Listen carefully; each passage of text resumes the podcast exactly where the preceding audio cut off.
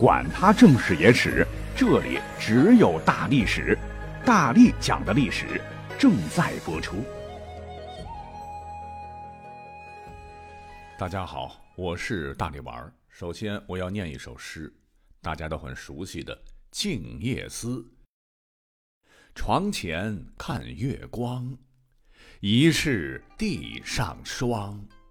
举头望山月，低头。思故乡。那各位可能会说：“哎，大力丸，你是不是读错了？李白的《静夜思》，咱小学课本都学过，朗朗上口。明明是‘床前明月光，疑是地上霜。举头望明月，低头思故乡。’你休要蒙我们！哎，诸位稍安勿躁哈，别看两字之差，还真有历史讲头呢。”首先，我是三十多年前学的这首诗，老师当时的解析是：诗人躺在床上，夜不能寐，刚好此时皎洁的月光透过窗户投射到床前，好像地上铺了一层霜。漂泊在外的诗人低下头，非常思念自己的故乡。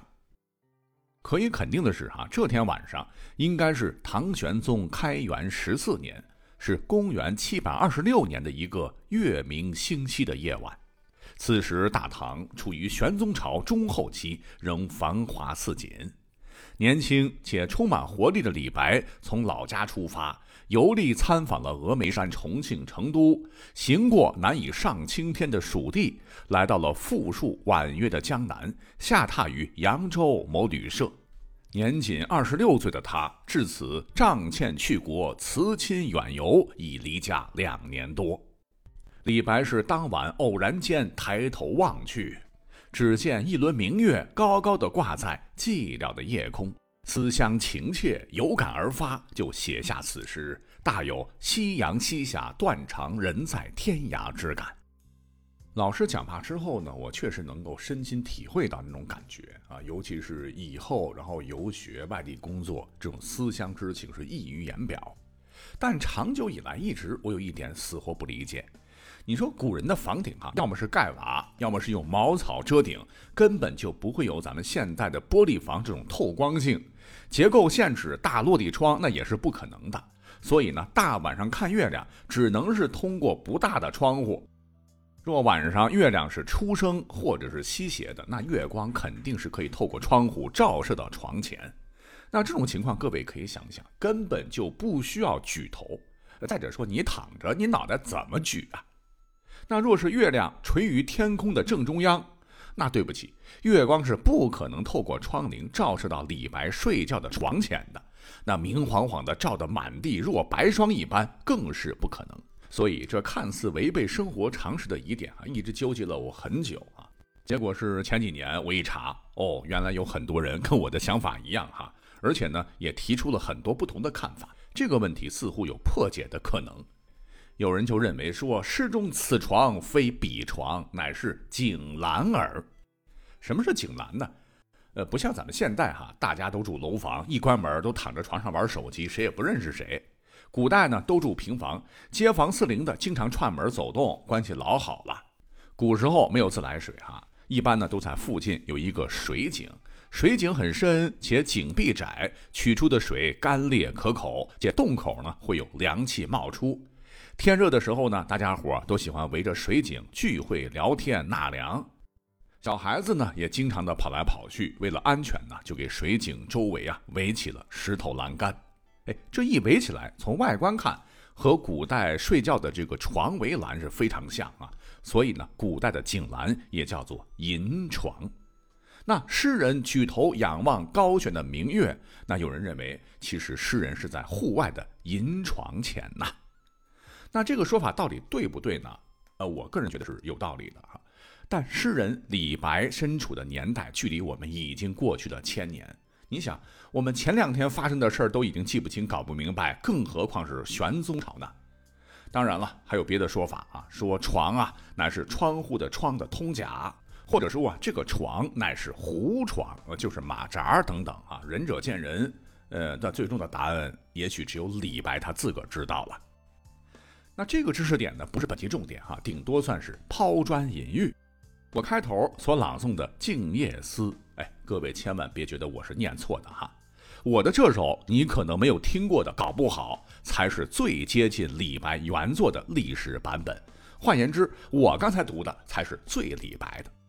事情是这样的哈，我们打小学的这个《静夜思》，床前明月光，疑是地上霜。举头望明月，低头思故乡。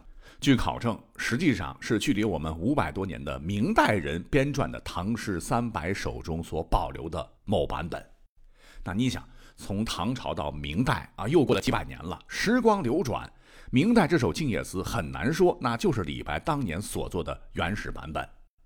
而另据考证，你像较早的宋代郭茂倩所编著的乐府诗集，以及在日本发现的保存完好的宋代的蜀刻本《李太白文集》卷六中所收录的《静夜思》，哎，就是我开头所念的版本。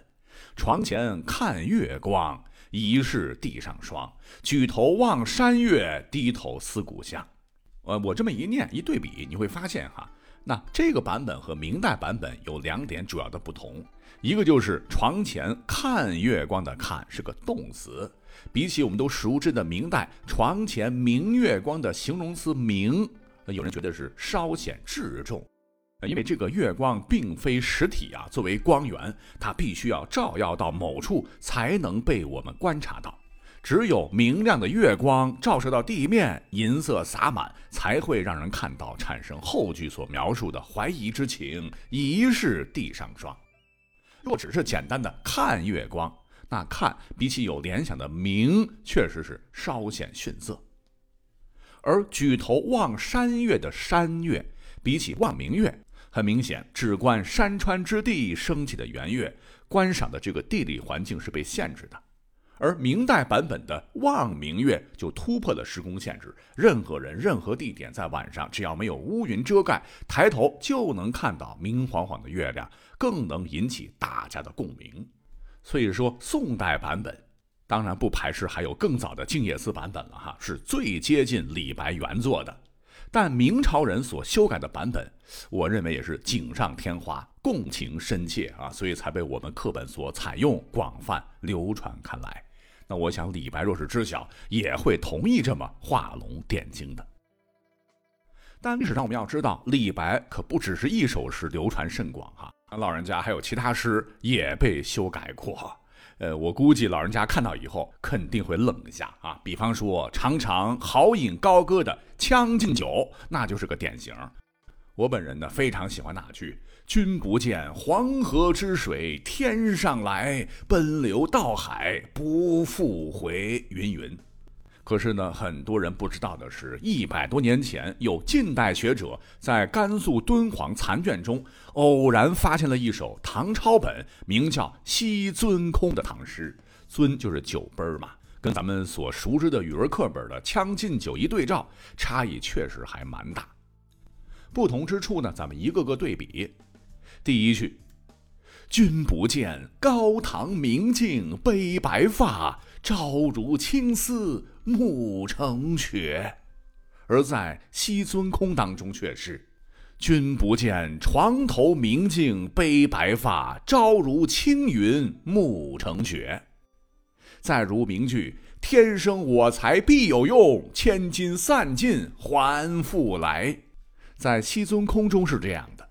天生吾徒有俊才，千金散尽还复来。又如熟悉的版本中，岑夫子，丹丘生，与君歌一曲，请君为我倾耳听。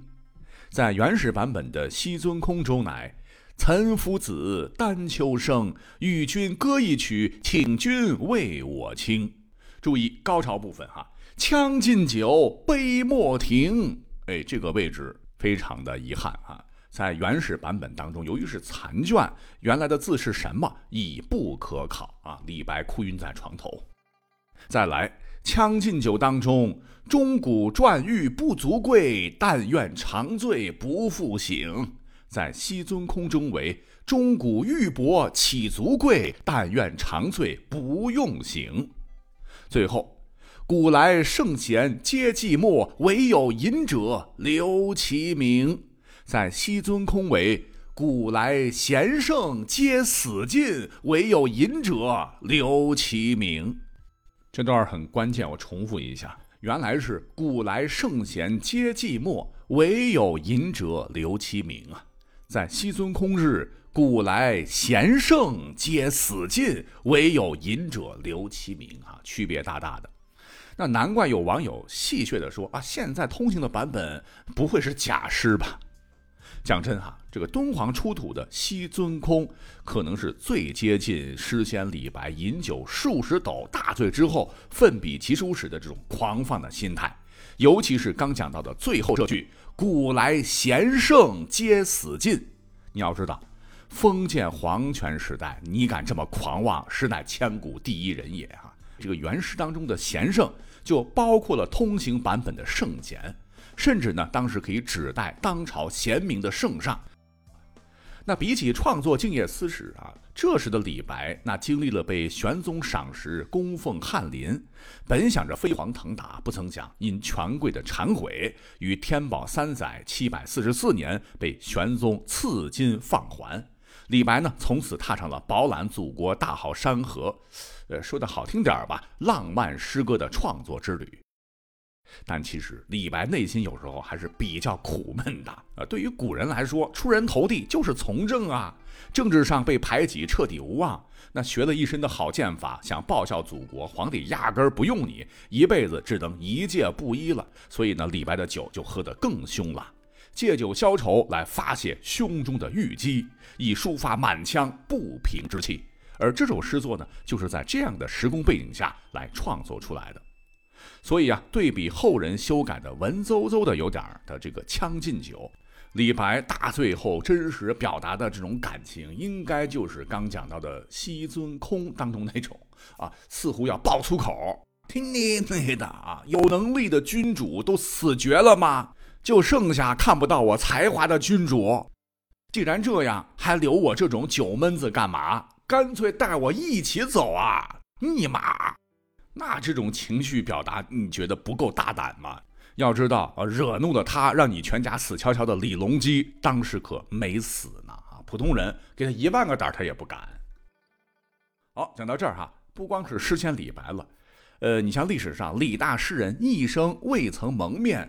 但堪称真正对手与挚友的大诗人崔颢，也遭遇了我们熟知的诗词一次已不是原版的情景。那诗人呢，曾登高望远于传说中古代仙人子安乘黄鹤而过之的黄鹤楼，俯瞰映入眼帘的美景，是情之所至，写下了一首脍炙人口的吊古怀乡之作。这便是。昔人已乘黄鹤去，此地空余黄鹤楼。黄鹤一去不复返，白云千载空悠悠。青川历历汉阳树，芳草萋萋鹦鹉洲。日暮乡关何处是？烟波江上使人愁。啊，这是我们课本学过的版本。说后来呢，李白也登上了黄鹤楼啊，觉得气象万千，也想现场题诗一首。结果呢，他看到了墙上崔颢亲笔所写的“昔人已乘黄鹤去，此地空余黄鹤楼”之后，顿时觉得大脑猛地一片空白啊！一向文思泉涌的他，竟然词穷啊，真不知道该怎么写才能超过崔颢这首七言律诗。要强的李白只得作罢，并叹息道。眼前好景到不得，崔颢题诗在上头。此事过后，江湖传言啊，李白是念念不忘。是过了好几年，终于在游览金陵凤凰台的时候，找到了机会，以证明自身实力，就仿照黄鹤楼创作了一首《登金陵凤凰台》。凤凰台上凤凰游，凤去台空江自流。用凤凰对黄鹤啊比翼双飞，成为了一段佳话。但实话讲啊，一直以来我们都以为，让李白所看到的心悦诚服的诗，就是我刚才所念的课本里学的那个样子。如果说今天不讲的话，很多朋友可能不了解啊。跟李白的《将进酒》一样，随着一百多年前人们发现敦煌诗卷当中那首历经千年岁月重见天日的黄鹤楼，可能才是最接近崔颢原诗的。那敦煌诗卷所载的黄鹤楼很幸运，它没残字儿啊，全诗如下：昔人已乘白云去，此地空余黄鹤楼。黄鹤一去不复返，白云千载空悠悠。晴川历历汉阳树，春草青青鹦鹉洲。日暮乡关何处去？烟花江上使人愁。黄鹤变白云，烟波变烟花，等等吧。改的到底好不好呢？呃，大家呢自个儿评判。巧了，也是在天宝年间，有位大边塞诗人曾作传世的《凉州词》，那你去查。也有两个版本，熟知的是“黄河远上白云间，一片孤城万仞山。